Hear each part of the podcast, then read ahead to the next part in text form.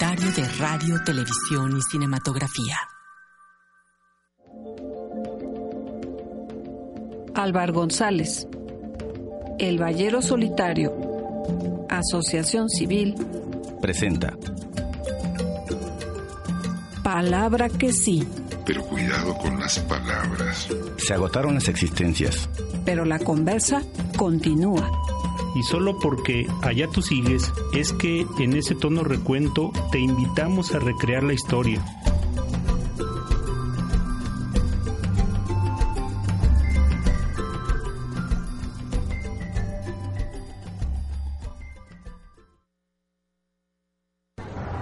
Oyes, los ruidos de la plaza pública, de una de tantas plazas en la ciudad, para mí es un placer que me acompañes.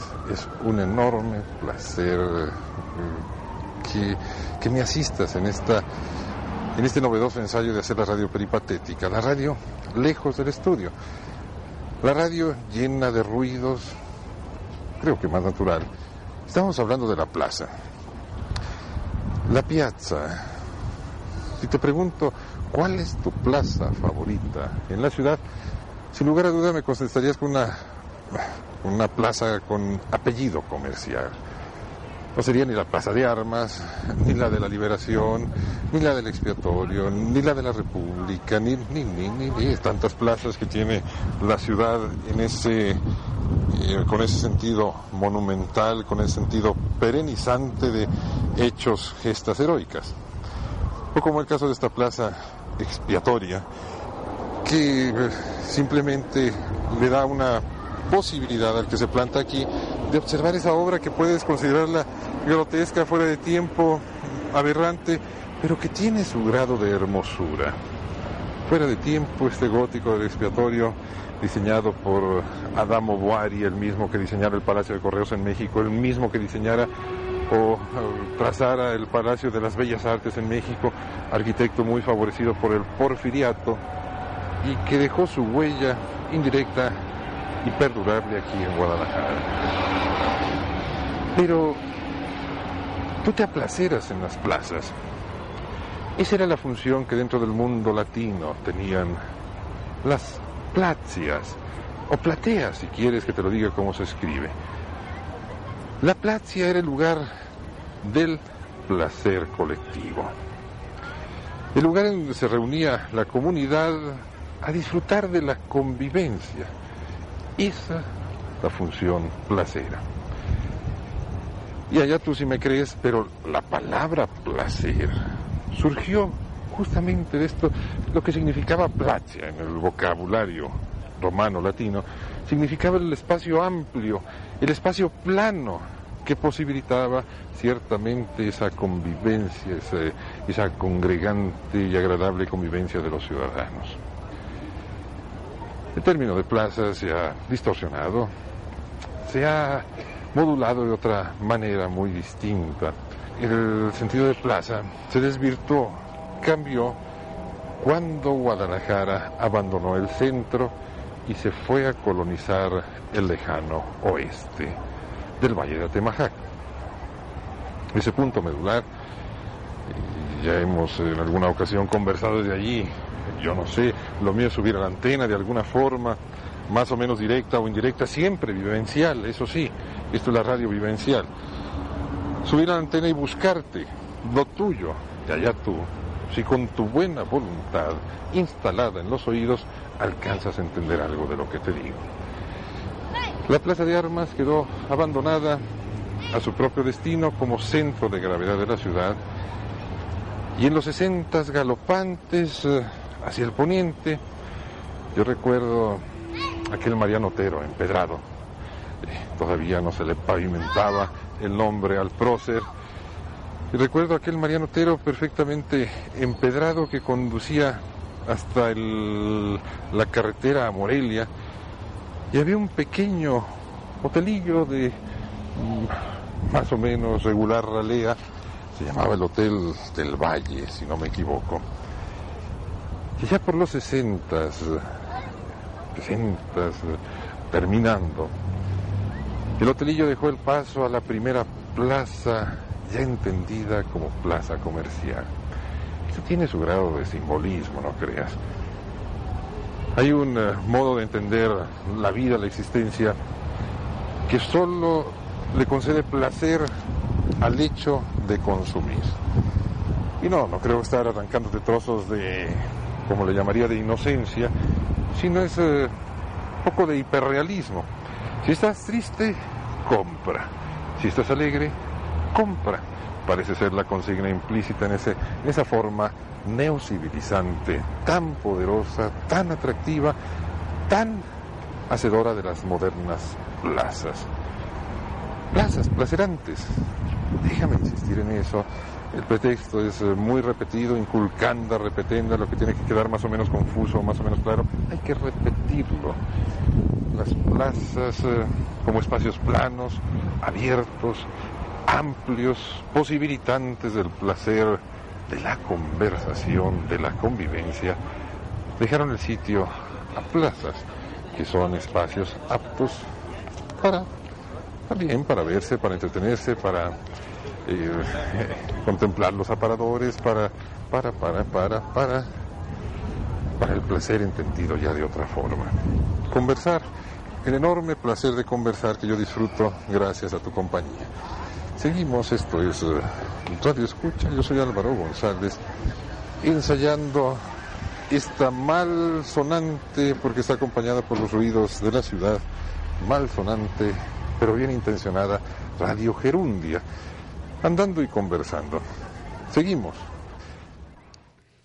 Qué gusto y qué honor nos haces encontrándonos en esta cita que tenemos cada semana a estas horas de la madrugadía. Este programa es un intento por contribuir a la radio que te cuenta historias que te digan algo interesante y que se hace posible gracias a que Radio Universidad de Guadalajara autoriza a esta comuna de amateurs y de aprendices de todo a hacer cuenta historias. Nosotros constituimos Álvaro González, El Ballero Solitario, Asociación Civil, y hoy estamos aquí presentes Gloria Romero. ¿Qué tal amigos? Buen tiempo.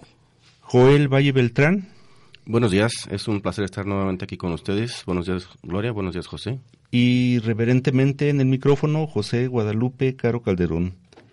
Agradecemos a José Luis Vázquez, quien hace la parte técnica en los controles. Esta cita es la número nueve de nuestros encuentros conversantes sabatinos, con que esperamos despertar en ti el gusto por la historia y por la palabra. Así es, y queremos que nos ayudes a que esto no se haga un monólogo, por lo cual te invitamos a comunicarte con nosotros por la vía que tú prefieras, teléfonos 3134 2222, extensiones 12 801, 2 y 3. Y en la supercarretera de la información, búscanos en Facebook como Mártires del Hercio y échale una mirada a la página web donde tenemos bastante material para que ejercites las neuronas. Se encuentra en www alvargonzalez.info donde también ponemos el podcast de estos programas. Y vamos a comenzar a platicarte respecto de un tema que aun cuando sucedió en el siglo XVI, desde ese pasado viene manifestando su vigencia y tiene que ver con el origen de una corriente filosófica de la madrastra patria que tuvo su origen cuando firmaron un pacto los primeros emigrantes o peregrinos ingleses que llegaron a América en un barco llamado la Flor de Mayo. Y esta filosofía se le conoce como el destino manifiesto, y es una filosofía estadounidense con la que se trata de justificar la manera que este país ha entendido su lugar en el mundo y la forma de relacionarse con otros pueblos. A lo largo de la historia, desde las trece colonias hasta la actualidad, el destino manifiesto ha sustentado la convicción de que Dios eligió a ese pueblo para ser una potencia política y económica, una nación superior al resto del mundo, y que la forma de demostrarlo es extenderse por todo el continente que nos ha sido asignado por la divina providencia, dicen ellos, para el desarrollo del gran experimento de libertad y autogobierno. El crecimiento, el expansionismo, el imperialismo, el colonialismo como destino. Un periodista llamado John L. O'Sullivan en 1845 escribió un artículo en la revista Democratic Review de Nueva York en el que explicaba las razones que justificaban la necesaria expansión territorial de Estados Unidos. Muy pronto, políticos y líderes de opinión aplaudieron el destino manifiesto que fue el pensamiento y la visión del entonces presidente James Knox Polk, el undécimo mandatario de ese país, quien duró en el cargo un solo periodo, del 2 de marzo del 1845 al 3 de marzo de 1849, año en el que murió. Y sobra recordar que este señor es quien impulsó la guerra contra México en el 46 al 48, el conflicto bélico que anexó a Estados Unidos más de la mitad del territorio mexicano, aproximadamente el 55%. Pero Polk no fue el que inventó esta doctrina. Esta, esta doctrina se sitúa en las más antiguas tradiciones estadounidenses, con la llegada en 1620 de los puritanos europeos en el barco que te comentábamos que se llamaba Mayflower, Flor de Mayo. Y cabría recordar que los que partieron solo resistieron los más fuertes el viaje por el hambre y las enfermedades. Llegaron esos antecesores y redactaron y firmaron un, un documento en donde dicen que nosotros, los abajo firmantes, pactamos y concertamos para elaborar y construir aquellas justas leyes, ordenanzas, actos, constituciones y cargos que en el curso del tiempo se consideren más adecuados y convenientes para el bien general de la colonia. Fue el pacto que muchos consideraron el primer texto constitucional americano y que fue la semilla del gobierno democrático de los Estados Unidos. Y también nace la semilla y se propaga la convicción de que la misión que Dios dio al pueblo estadounidense fue explorar y conquistar nuevas tierras con el fin de llevar a todos los rincones la luz de la democracia, la libertad y la civilización. Esto, pues, por supuesto, implicaba la creencia de que la República Democrática era la forma de gobierno favorecida por Dios, aunque originalmente esta doctrina se, eh, se, oponía al uso de la violencia. En, desde 1840 se usó para justificar el intervencionismo en la política de otros países, así como la expansión territorial mediante la guerra. La historia estadounidense está plagada de ejemplos de intervencionismo, de expansión y de guerra y también de ideas buenas como esa noción del sueño americano que se construye gracias a costilla de los demás. La expansión territorial la concepción imperialista de los Estados Unidos se asienta en el siglo XIX. En 1803 el presidente Thomas Jefferson compró Luisiana y Florida, Francia, en 15 millones de dólares. A lo largo de este siglo compran o pelean con otros países no solo en la propia América del Norte, donde desplazan a los pueblos indígenas, a sus propios pueblos indígenas, a los que esclavizan o guerrerean entre ellos, y también salen a lugares lejanos y con estrategias amigables o no, se apoderan al mismo tiempo de Puerto Rico, de Cuba, de Panamá, de Hawái, de Alaska, Filipinas, de Guam, de las Islas Vírgenes, entre otros a los que hay que agregar ahora recientemente Irak, y también teniendo sus derrotas como la fue la derrota de Vietnam, que de todos modos luego la reconquistan con los apoyos económicos que al mismo tiempo que impulsan su desarrollo curan sus culpas con una guerra que duró 10 años. Lo, lo que es esencial eh, desde su origen como nación de los Estados Unidos es esta obsesión que ha sido encontrar la perfección que ellos consideran que es la perfección social mediante un triple compromiso que es con la divinidad, porque ellos se van a dedicar a cumplir el destino que les impuso Dios, que es el que ya mencionamos, con la religión, observando una moral intachable, y con la comunidad, defendiendo su libertad, su seguridad y su propiedad, obviamente a lo largo de lo que consideran ellos todo lo que es el mundo libre. Y como verás, a lo largo de la historia, los políticos de esa nación han invocado el favor de Dios en sus discursos y han insistido en la misión trascendente que tiene la obligación ese pueblo de cumplir. Y bueno, seguramente ya también habrás notado que nuestro presidente pues está convencido que es preferible evitar confrontaciones con los Estados Unidos porque pues ya estamos atados a este destino manifiesto, nos tocó la parte de la subordinación. ya estamos económicamente atados a ese país, aunque ya lo hayamos invadido silenciosamente con más de 23 millones de mexicanos, pues ya les entregamos las energía, la energía eléctrica, el petróleo y otra serie, tantas cosas. Y nadie protesta, y salvo algunos nacionalistas trasnochados como algunos que andan por ahí todavía. Y parece entonces que el destino nos ha alcanzado. Palabra que sí. Palabra que sí estamos en un eh, destino ya eh, aparentemente fijado por dos o tres personas para todo el mundo.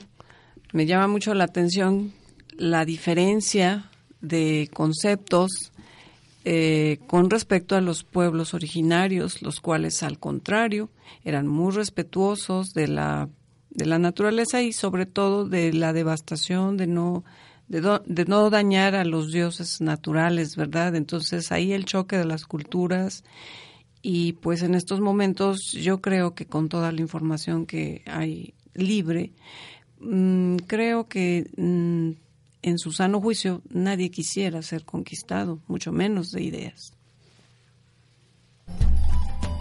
¿Nos prestas tus muy respetables orejas? Palabra que sí.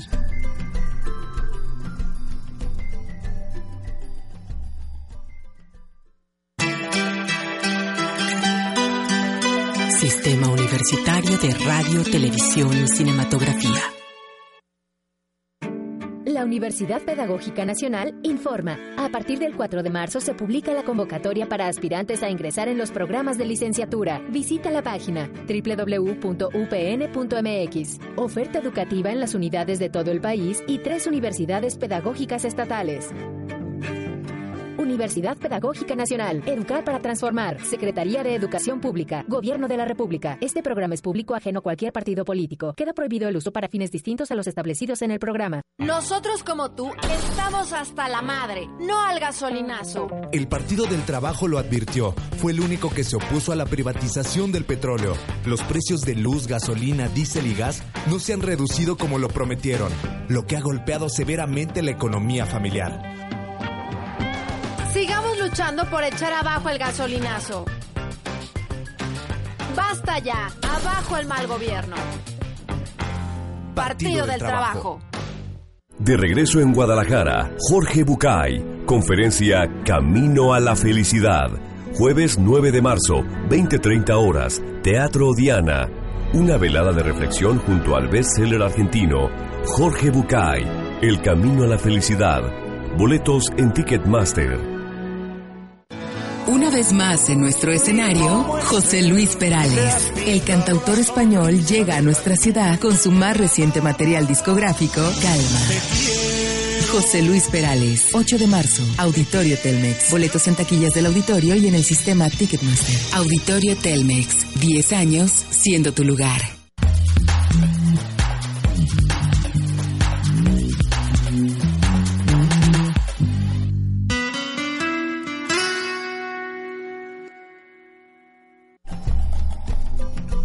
Estás escuchando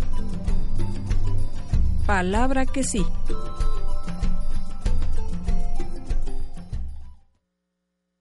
Oyes. Oyes, ¿tú crees aquello de que existe la radio en vivo y la otra? ¿Qué será la antinomia de radio en vivo? Radio en cadáver. Radio en muerto. Vete a saber, pero el que oye radio cada rato escucha eso de estamos en vivo y yo tengo mis serias dudas de que esa sea una marca diferenciante de dos tipos de radio. Fíjate, yo creo que existe el radio que te dice algo y el radio que simplemente lo traes allí porque no encuentras algo peor que oír. ¿No es cierto? Pero no se trata de que nos pongamos ahora a discutir sobre teorías de la radio, de la radio, teorías de ciencias comunicativas, sino de asuntos más intrascendentes que eso. Hay una tendencia en ti y en mí, una tendencia generalizada y por eso me atrevo a suponer que en ti también existe, a creer que todo lo que vemos siempre ha sido así. Quién sabe cómo sonaría eso, pero es una afirmación muy categoremática, pero trato de descifrarla en estos momentos. Tendemos a creer que todo ha estado allí siempre. Y no nos detenemos un poco a pensar en la historia. No nos preocupamos por averiguar la historia de cosas que forman parte de nuestra vida cotidiana. Fíjate, yo conocí Guadalajara cuando todavía no tenía tantos semáforos. Los semáforos, como todo, también tienen su historia, pero descuida, en este momento no me voy a ocupar de contarte la brillante historia de eso que estorba tanto en la ciudad y que se llama así, semáforos. Tengo una teoría, muy precaria. Los científicos sociales pueden encargarse de desmentirla.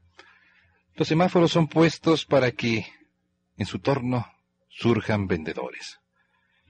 Y junto a los semáforos, vendedores de algo muy específico en la mañana, principalmente en la mañana, vendedores de periódicos. ¿Qué te parece si hablamos un poco de la historia de los periódicos? ¿Tú crees que siempre ha habido eso que tú y yo llamamos así, diarios, periódicos? Fíjate, al romperse la Edad Media, al concluir la Edad Media, un ingenioso y paciente alemán inventó aquello que pues la imprenta. Así le llamamos todavía, la imprenta. Que fue la herramienta de transmisión más prodigiosa que ha inventado el ser humano. Y olvídate de la radio digital y de la televisión, la imprenta va a marcar un parteaguas, un antes y un después. El transmisor de conocimientos, transmisor en serie de conocimientos, que eso fue la imprenta. ¿Te imaginas lo que era en tiempos medievales el tratar de copiar letra a letra y con aquellas que literalmente eran plumas que había que ir mojando en el tintero, libros? Lo difícil que era hacer libros. Y cuando Gutenberg inventa o diseña la primera imprenta, la humanidad, la humanidad tiene la posibilidad de transmitir conocimientos como nunca antes lo había podido hacer. En serie. Rápido aunque aquellas primitivas imprentas significaran acomodar a mano los tipos y significaran también un torniquete que había que darle vuelta para que imprimiera página a página las letras que se deseaba dejar allí, legibles. Y tú dirás que apenas inventando Gutenberg la imprenta se le, se le encontró una aplicación maravillosa para poder transmitir esos conocimientos cotidianos que son las noticias tuvo que transcurrir más de un siglo a fin de que a un individuo francés se le ocurriera hacer el primer periódico. Para nuestra desgracia, el primer periodista no fue egresado de ciencias de la comunicación. No, yo tampoco. Para desgracia de muchos que creen en esta dogmática ciencia comunicativa, el primer periodista fue médico. Y además de ser un buen médico, tenía otra, otra característica muy peculiar. Era espantosamente feo. Tenía un nombre curioso, Teofrasto Renaudot. Don Teofrasto Renaudot, que nació allá en el 1580 y tantos, era un medicucho de pueblo, y digo lo de medicucho porque era un médico oscuro de un oscuro pueblecillo de Francia, solo que tuvo la suerte de conocer a un fraile, que a su vez le presentó a un individuo que iba a ser relevante en la historia de Francia, Richelieu, quien lo va a invitar a este Teofrastro Renaudot a que vaya a París. ¿Y tú crees que Teofrasto cuando llegó a París ya tenía la intención? Por cierto, había un, un personaje épico colombiano, Porfirio Barba Jacob, que un amigo mío dice que este Porfirio Barba Jacob tenía dos vicios que nunca se los pudo quitar en su vida. El primero, cambiarse de nombre, y el otro, fundar periódicos. Por donde pasaba, fundaba un periódico. Vino a la Ciudad de México y allí fundó un periódico. Se fue a Monterrey, que andaba siendo un colombiano en Monterrey, y fundó un periódico que todavía sobrevive en Monterrey, siendo que lo fundó allá por los años 30, 40, este Porfirio Barba Jacob.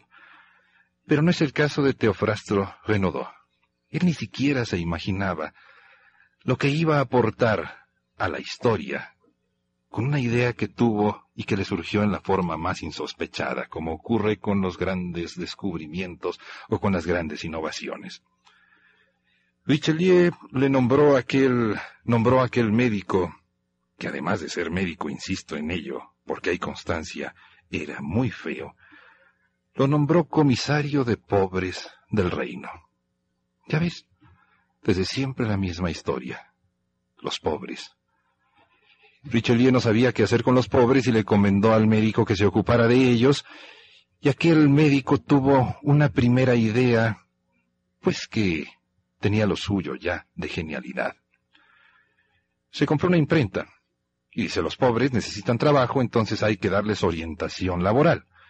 Y como en el siglo XVII no existía esto, que es la radio, sino ese prodigioso sistema de transmisión de ideas, informaciones, conocimientos llamado la imprenta, Teofrasto Renaudot se puso a imprimir unos papelillos que le llamaba el Gran Gallo, fíjate qué nombre, en donde ponía fulano de tal ofrece tal empleo. Se solicita tal o cual eh, tipo de trabajadores aquí y allá. Y aquellos volantitos los repartía para simplificar, para simplificar esta oferta y demanda de empleos en la Francia del siglo XVII y bajo las ordenanzas del cardenal Richelieu.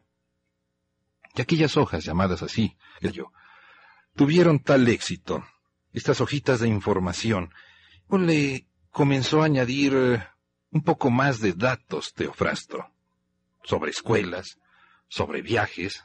Recuerda que en aquellas épocas se viajaba todavía al lomo de caballo, se utilizaban las diligencias, tenía que hablarse sobre el estado de los caminos, no era tan fácil viajar como ahora.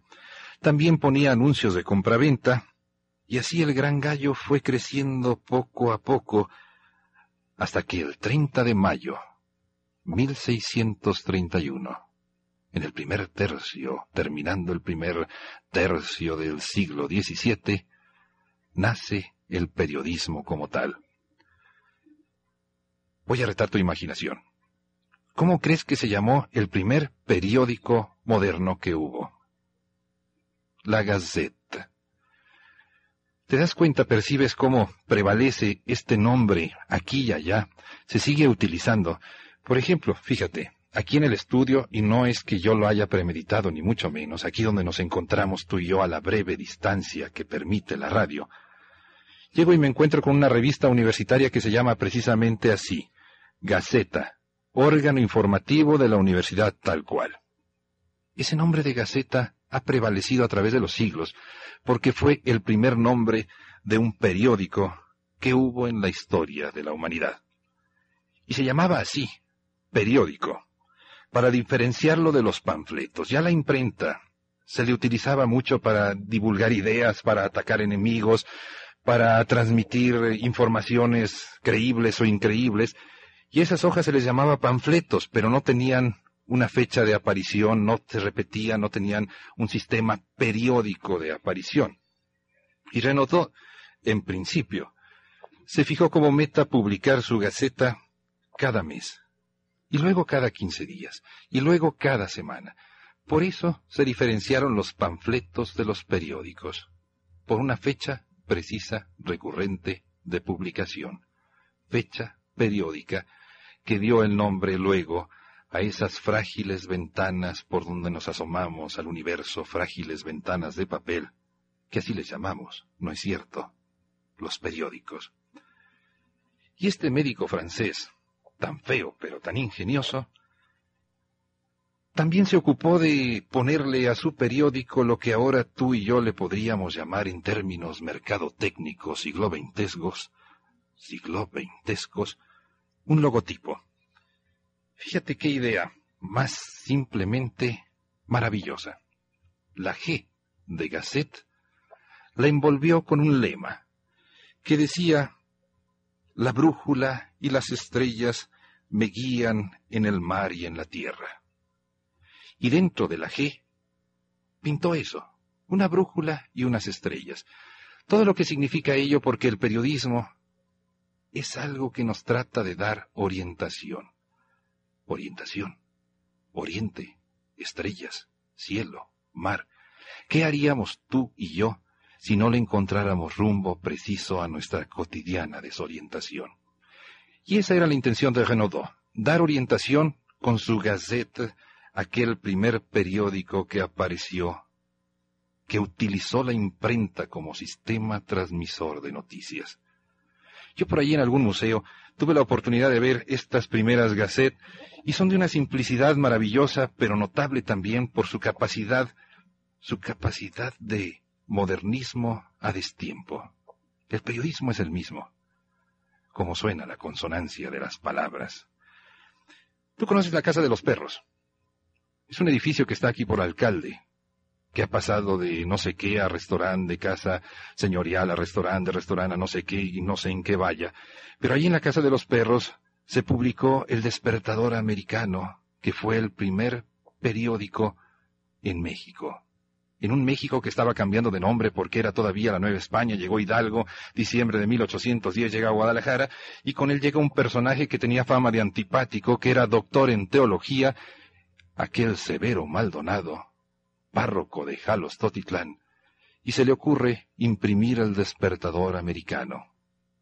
Primer periódico, no sé si tuvo una publicación de cuatro o cinco números, pero prometió desde el inicio esa publicación periódica que iba a ser lo que le da su característica a los periódicos que se han convertido en diarios gracias a la tecnología, pero aquí, a unos pasos de esta JB, Buenonda, que nos permite hablar a ti y a mí, así, el primer periódico mexicano se publicó. Te decía al comienzo, uno tiende a creer que todo ha sido siempre así, que todo ha estado siempre ahí, y todo tiene su historia. Los periódicos no son la excepción de la regla. Rara la historia, hermosa, a veces hasta contradictoria.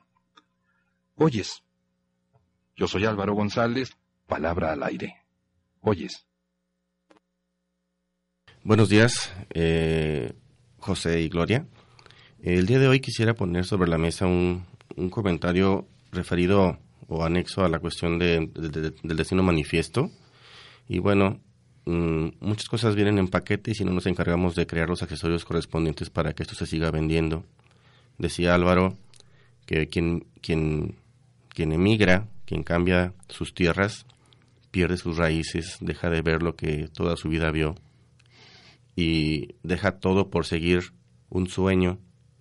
Y dentro de este proceso pues la gente que venía a colonizar América pues traía también ciertas características. La primera era sobrevivir y obviamente dentro de este proceso había que defender lo que aparentemente era ya de ellos por, por designio divino y estos primeros colonizadores, que eran más o menos 120 personas, que después de viajar 60 días, 60, 70 días en el mar, tenían que defender su, su nueva casa. Y dentro de ese proceso, decía Álvaro, pues eh, el, que, el que empezaba a organizar todo este proceso tenía que convencer que el donativo que dieran lo dieran no, no nada más, de, de, decía Álvaro, pues imagínense, yo, yo hago un donativo de, a lo mejor de, de algo poco que me, que me sobre, pero nunca un donativo al 100% de mi sangre. Ese donativo es a veces hasta irracional y en ese sentido había que convencer a los nuevos colonizadores de que la donación tenía que ser del total de tu sangre. Y en ese sentido, amarrado a la cuestión del destino manifiesto, había que crear los accesorios para convencernos de que eso era posible. Y bueno, por ahí salió también el tío Sam, y curiosamente en 1738 sale un personaje muy curioso que se llamó Columbia. Columbia es la personificación del el destino manifiesto hecho mujer, es lo femenino del gringo, y con este concepto, pues obviamente este, bueno, entendamos que, la palabra formalmente tiene una terminación de IA, Columbia, que tiene que ver con, con eh, IA es land, tierra, la Galia, la Bretaña es la tierra de, y lo de Colombia tiene que ver con Cristóbal Colón. Entonces era la tierra de Colón. Obviamente, esta tierra de Colón era un regalo para estos peregrinos y había que defenderlo. Em, obviamente, eh, por ahí hay un cuadro de un tal John Cast en donde Colombia aparece como que regando toda la infraestructura modernista de ese momento, cuestiones de luz y demás, y a su paso va dando luz y obviamente todos los indios y animales este, perversos van replegándose en su, en su paso. Eh, parte de esas imágenes era precisamente el vender la idea de que lo que estaban haciendo estaba bien hecho y que tenían la obligación de conquistar y obviamente replegar a todo ese personaje que estuviera atentando contra esa idea. Es que no sepa tu mano derecha lo que hace tu izquierda. Por ahí, al principio, todos los acuerdos que se hacían o publicar los debates parlamentarios era técnicamente ilegal y por ello solían ser publicados bajo el disfraz de informes de los debates del Senado de Lilliput para que nadie supiera quién era quién, donde se usaban nombres ficticios para la mayoría de las personas y lugares que aparecían en el documento. La mayoría eran clarísimos anagramas o distorsiones similares de los nombres reales y entonces pues teníamos a Gulliver ahí en el en el en el parlamento y haciendo este las veces de, de Irlanda eh, Lerne Iberia para España Nuevo Borac para Nueva York y Columbia para América. Básicamente este el, el proceso decía Álvaro el concepto de religión tiene que ver con que mis ideas se liguen con las tuyas y entonces empezamos a religar nuestros conceptos mentales para acabar muchas veces en lo que yo quiero que tú pienses de algo en específico. ¿Nos prestas tus muy respetables orejas? Palabra que sí.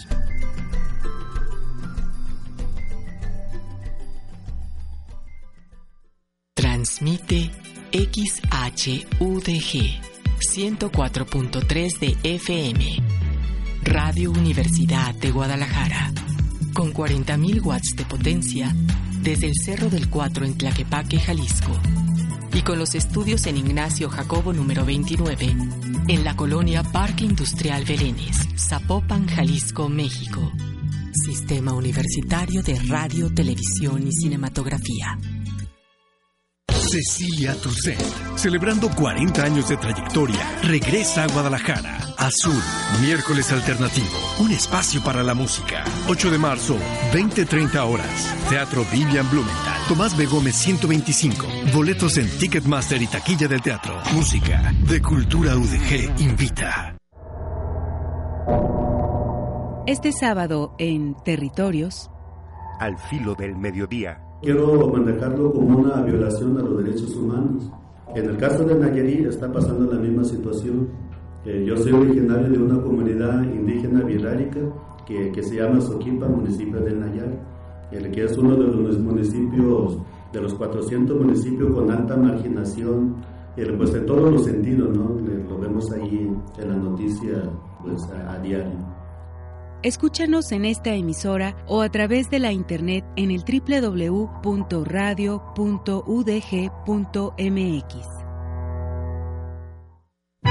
La Cátedra Latinoamericana Julio Cortázar presenta la conferencia magistral Impacto Chicxulub y Extinción de los Dinosaurios. Imparte el geofísico mexicano Jaime Urrutia Fukugauchi. Miércoles 8 de marzo, 6 de la tarde. Auditorio Enrique Díaz de León, del Centro Universitario de Ciencias Exactas e Ingenierías, Edificio A. Presentación a cargo de José Rosa Selguera. Entrada libre. Cátedra Latinoamericana Julio Cortázar, Universidad de Guadalajara. Este domingo 5 de marzo a las 12 pm, Leones Negros contra Celaya. Asiste con tu familia porque juntos haremos rugir al Jalisco. Preferente poniente 50 pesos, zona B 30 pesos, los leoncitos 10 pesos. Te esperamos.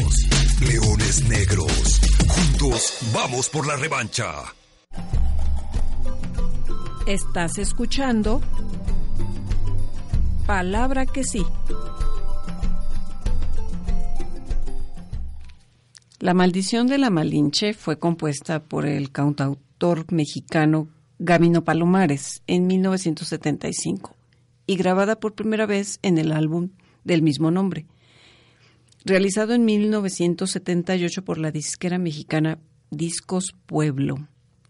La maldición de la Malinche denuncia la explotación europea y norteamericana de los pueblos indígenas latinoamericanos, pero sobre todo pone en evidencia el racismo y clasismo que los indígenas sufren en sus propios países.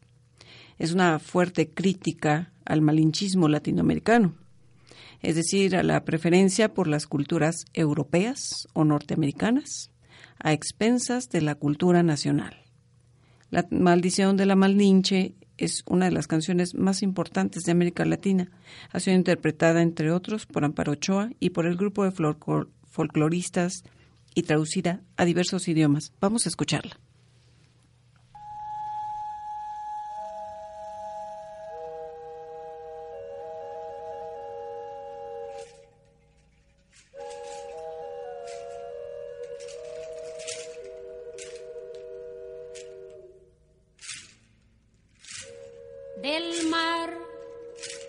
Vieron llegar.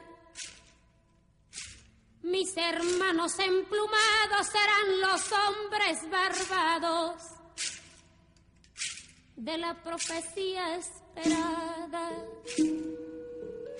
Se oyó la voz del monarca de que el Dios había llegado y les abrimos la puerta por temor a lo ignorado. Iban montados en bestias, como demonios del mal, iban con fuego en las manos y cubiertos de metal.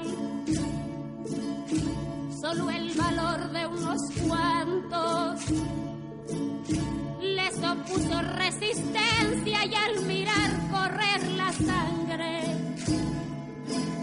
se llenaron de vergüenza porque los dioses ni comen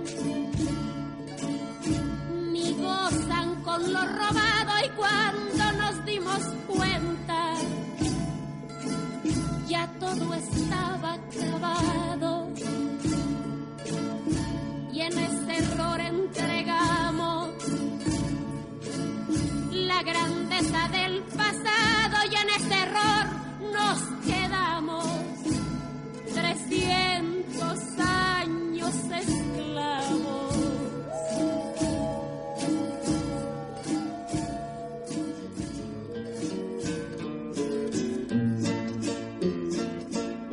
Se nos quedó el maleficio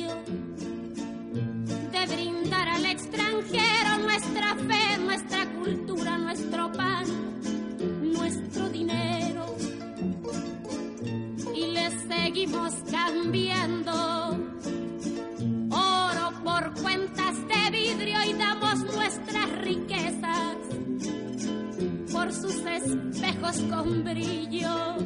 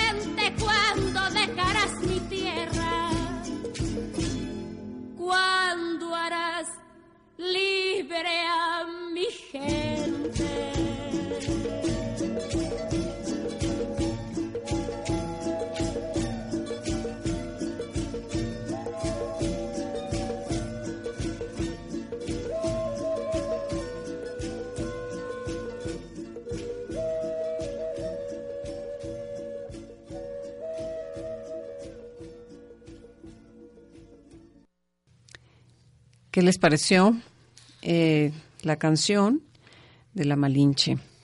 Ahora tenemos a una colega de Álvaro, se llama Diana Uribe, es una mujer que es historiadora y filósofa en Bogotá, actualmente tiene 57 años y bueno, ella también como Álvaro se dedica a la historia, un tejido de pasiones eh, que sin las emociones humanas resulta prácticamente una letra muerta. Cuando habla, muchos la reconocen por su particular y coloquial estilo de contar las historias del mundo. A pesar de ello, son pocos los que saben cuál es su propia historia de vida. Suele pasar. Dirige actualmente el programa La Historia del Mundo con Diana Uribe, el cual se transmite los domingos por Caracol Radio de 11 a 12 del día. Por ahí si quieres sintonizarlo, pues tenemos eh, la liga en Internet. El programa fue tan exitoso que le valió el premio Simón Bolívar de Periodismo Cultural en 2002 y sus programas han tratado innumerables temas, desde Brasil hasta la India, pasando por la contracultura y los años 60. Nuestra invitada. Hoy nuestra invitada es la doctora en Historia y Filosofía de Colombia, Diana Uribe. Ella tiene desde hace muchos años un programa de una hora de duración en la radio abierta de su país, transmitiendo en las principales radiodifusoras de Colombia. Su labor de divulgación ha sido reconocida tanto en su país como en el extranjero, alcanzando un enorme prestigio por su forma vívida y amena de relatar la historia de los países latinoamericanos, de Europa, de Asia y prácticamente de todo el mundo. Presentamos a continuación un breve pasaje de la historia de México, en donde nos relata Diana Uribe los diferentes conceptos que sobre la guerra tenían el indígena y el español, la caída de Cholula y el silencio de los dioses prehispánicos ante el derrumbe de su mundo. Cortés empieza la marcha con los tlaxcaltecas camino a Tenochtitlán. Y en el camino a Tenochtitlán, en la marcha, es donde destruyen a la ciudad de Cholula y habíamos visto que la ciudad de Cholula es una ciudad sagrada, sellada por mil maldiciones y alguien tocaba los ídolos de la ciudad sagrada y ellos destruyeron Cholula y mataron a su gente en plena ceremonia sin indicios de guerra. Habíamos visto cómo las guerras en el calendario azteca son programadas, son guerras rituales, vamos a hacer la guerra en tal época, en otra época se está sembrando, en otra época se está cosechando. Entonces una guerra tenía una cantidad de avisos, bastones y demás cosas. No era que usted fuera entrando así nomás. Esta gente está en Cholula, no tiene ningún indicio de que va a haber una guerra. Ellos cuando iban a hacer una guerra mandaban los bastones anunciando que iban a hacer una guerra, se pactaba el lugar de la batalla. Entonces aquí nos vamos a enfrentar con un problema muy grave también, que va a ser una circunstancia pavorosa en la caída. Y es que todos los pueblos mexicas, todos los pueblos que hemos visto, los pueblos indígenas, tienen reglas de honor en la guerra, reglas, eh, códigos, cortesías, ceremonias que se tienen que cumplir porque la guerra, como es ritual, está revestida de una cantidad de circunstancias también rituales. Con los europeos no va a pasar eso. Los europeos, primero, su concepto del honor es solamente para sus pares. Ellos no se atreverían a entrar en una iglesia o en una catedral gótica, hacer lo que hicieron en Cholula, ni destruirían los Cristos y las vírgenes como destruyeron los ídolos de Cholula. Eso no lo harían jamás. Entonces tienen una, una codificación que solo funciona para los que ellos consideran sus pares. Para aquellos que consideran sus iguales, solo ellos merecen su código de honor. El otro, la figura del otro, no merece su código de honor En eso consiste la temprana formación de lo que después vamos a llamar el eurocentrismo que quiere decir que hay un código que es válido para ellos y no le aplica a los demás, y que quiere decir que el conocimiento que es válido es el de ellos. Entonces, esto, digamos, va a ser así con los ingleses, con los portugueses, con todos los que van a ser imperios coloniales en el mundo. No, no va a variar de uno a otro. los códigos de honor son solamente entre pares. Entonces, en la guerra, se comportan como quieren. Atacan a quien les da la gana. Matan como mejor les parece. Y esta gente está acostumbrada a unas guerras rituales acompañadas de una serie de signos y de codificaciones. ¿Cómo van a entrar en Cholula y van a destruir, van a matar a la gente inerme sin ningún aviso en una, la mitad de una ceremonia religiosa? Eso es inconcebible. Pero lo más grave que habíamos visto es que los dioses no hacen nada. Después de eso, en lugar de salir rayos y centellas y hundirse la tierra y a todos salirle quién sabe qué barbaridades, no pasa nada. Y ahí estamos en lo más aterrador. Los dioses están silenciosos. Los dioses no están ayudando. Y esto sí es muy, pero muy asustador. Han destruido Cholula y no pasa nada. ¿Nos prestas tus muy respetables orejas? Palabra que sí.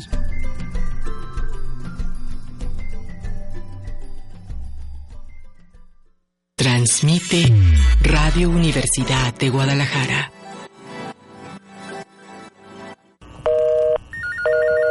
Antes había muchos números. Hoy solo hay uno, 911, el único teléfono en México para reportar cualquier emergencia de protección civil, médica y seguridad. Al llamar, mantén la calma, responde todas las preguntas y no cuelgues hasta que se indique. No hagas llamadas falsas, pueden costar una vida. 911. Recuérdalo, úsalo y cuídalo. Innovación es bienestar. Gobierno de Jalisco. ¿Sabes qué hacer en caso de una inconformidad con el servicio de salud que hayas recibido? En la Camejal, Comisión de Arbitraje Médico de Jalisco, recibimos tus peticiones de intervención por haber recibido una inadecuada atención por parte del prestador de servicio de salud. Comunícate al 3616-1801 y 3616-1962 y un equipo de profesionales de la salud y el derecho te atenderá de una forma amigable y confidencial, sin costo alguno. La salud es un derecho humano y todos debemos ser respetados. Comisión de Arbitraje Médico de Jalisco. camejal.jalisco.gov.mx porque las cosas no parecen lo que son. Multiverso. Multiverso. Multiverso. Multiverso. Multiverso. Multiverso. Donde todos los universos son posibles. Entrale al debate en Multiverso. Escúchanos todos los sábados a las 11 de la mañana por el 104.3 de FM.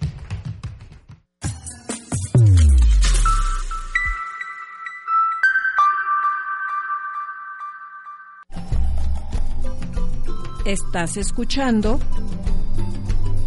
Palabra que sí. Bueno, le mandamos un saludo muy cordial a, Gustavo Granero, que anda por allá en Roma. Le tocó ir, yo creo que le tocó ir a misa allá a, San Pedro. Y bueno, Gloria, no sé si nos quieres comentar un poco de las llamadas que tenemos actualmente en... En Facebook. Ajá. Tenemos a Laura Imelda, Marco Guillén, Juanjo desde Chicago, Ofelia Calderón, Jorge Barragán, Antonia Márquez, que andaba también mm, con rumbos monarcas, a Valeria Romero, que está estrenando año, a Mauricio Cano, que está celebrando 50 años de sus papás, y bueno, pues me uno a su celebración. Son todas. Bien, yo les voy a platicar un poquito del barco que habíamos comentado en el que llegaron los peregrinos a, estas nuevas tierras. Y la idea es que nos imaginemos un barco pequeño de alrededor de 27 a 33 metros de eslora, que es la dimensión que mide de punta a punta un barco, y de una manga de 7,60 metros. La manga es lo que viene siendo la parte más ancha del barco, medida de proa a, de, de estribor a babor, de proa a popa, perdón. Y en este, un, barco que tenía tres mástiles, que tenía capacidad para desplazar 180 toneladas, imagínate lo que son 180 metros cúbicos, en donde se van a alojar 102 pasajeros y una tripulación de, de 25 pasajeros. Imagínate todos, todas estas personas haciendo un viaje en, en, alta mar, padeciendo una serie de conflictos con, la, con obviamente la temporada de los, de, los mares, de los males tiempos de los mares, que los obliga a hacer una serie de, de movimientos para reparar el barco por las averías que sufrió durante el trayecto. Inclusive este viaje inicial iba a ser realizado por dos barcos, el Mayflower junto con uno que se llamaba el Speedwell.